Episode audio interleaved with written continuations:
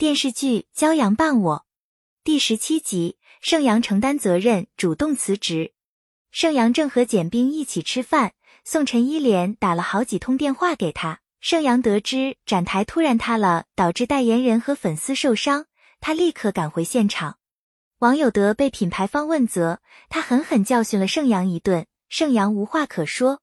王有德向于总汇报了事故的调查结果，施工方完全按照盛阳的设计搭建展台，没有偷工减料。他一口咬定盛阳设计方案存在安全隐患。宋晨极力替盛阳辩解，事先不知道会有那么多粉丝上台，于总一时难以做出抉择，想好好考虑一下再说。品牌方坚持要追究当事人的责任，王有德向他传达了公司的决定，把盛阳。潘柔和宋晨开除，刘家乐和小张要承担连带责任，盛阳主动承担所有罪责，恳求于总对宋晨和潘柔网开一面，于总鼓励盛阳振作起来，不要被失败打倒。盛阳连夜收拾东西，宋晨、潘柔和刘家乐心里都很不是滋味，盛阳反而安慰他们一番。宋晨主动去找于总请辞。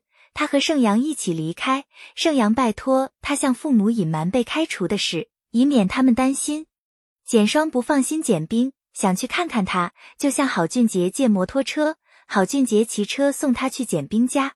薛一鸣来家里看望简冰，对他嘘寒问暖，简冰对他冷言冷语。薛一鸣向他传达了何总的决定，要暂停广告的拍摄，还要把定金还给对方。简冰坚决不同意。薛一鸣想息事宁人，简冰不想连累他和梁珊珊，他主动要求离开公司，让薛一鸣继续拍摄。薛一鸣不想被同行诟病，劝简冰留下来。薛一鸣决定用自己的钱赔给客户。